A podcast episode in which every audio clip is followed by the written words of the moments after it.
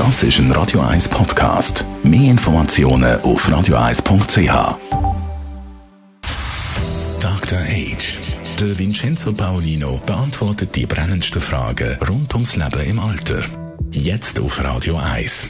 Im Norden da ist man sehr innovativ im Einsatz von neuen Technologien, das auch im Alter. Vincenzo Paulino, du als unser Dr. Age, kannst du da mal ein kleines Beispiel machen? Ja, es gibt ein sehr gutes, es gibt mehrere Beispiele. Also zum einen ähm, sind äh, Krankenschwestern in Helsinki, die haben einen Besprechungsraum mit einer Kamera und die können sich dort gleichzeitig mit sechs oder acht ähm, älteren Menschen äh, zu Hause unterhalten. Jeder von denen bekommt ein Tablet nach Hause gestellt, wo man dann auf eine bestimmte Art und Weise auf dem Esstisch zum Beispiel platziert und dann spricht sie mit diesen sechs bis acht älteren Leuten, fragt, wie es so geht, wie es mit den Medis war ähm, und natürlich gibt es auch One-to-One-Gespräche, wenn es um spezielle Medikationen geht.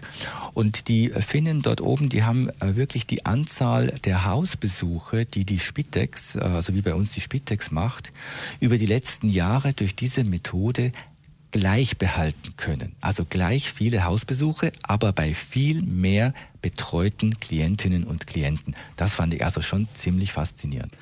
Wenn das so großartig ist, wieso wird das System bei uns noch nicht adaptiert? Ich kann es nicht genau sagen. Ich glaube, dass es ähm, in Finnland natürlich eine Tradition gibt von Technologiefirmen. Es gibt ganz viele Start-ups im Bereich Health, also Gesundheit und, und Wohlbefinden. Und wir haben natürlich Finnland als Nokia-Land. Nokia ist jetzt nicht mehr so aktuell, aber dies, der Mindset, dass man Technik kann einsetzen und dass es einem hilft bei der Bewältigung von, von einem riesigen äh, von, einem, von, einer, von einer großen Herausforderung.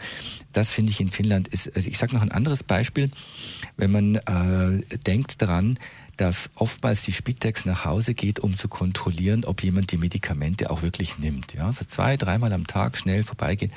Es gibt inzwischen äh, kleine Automaten, denen man die entsprechenden Medikamente einfüllt und die zur bestimmten Zeit die ähm, Medikamente aus, ausschütten sozusagen und einen, einen äh, Ton machen, damit die Person erinnert wird, jetzt muss ich die Medikamente nehmen. Wenn man das verknüpft mit so einem äh, Tablet, wo man noch äh, Videokontakt oder Videochat machen kann, dann hat man eigentlich kann man reduzieren von 100 Besuchen im Monat auf vielleicht ein oder zwei, um diese Maschine wieder zu füllen.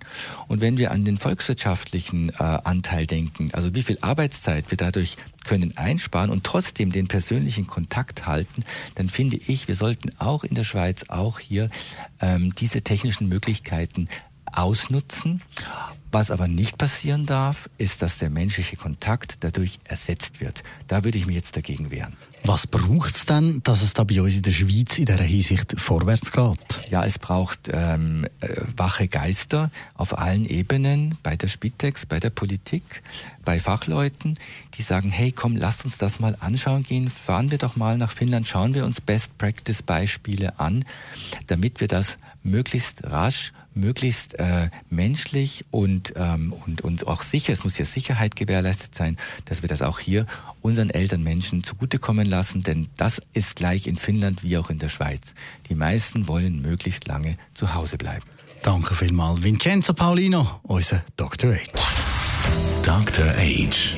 Jeden Sonntag auf Radio 1. Unterstützt von Alma Casa, Wohngruppe mit Betreuung und Pflege rund um die Uhr www.almacasa.ch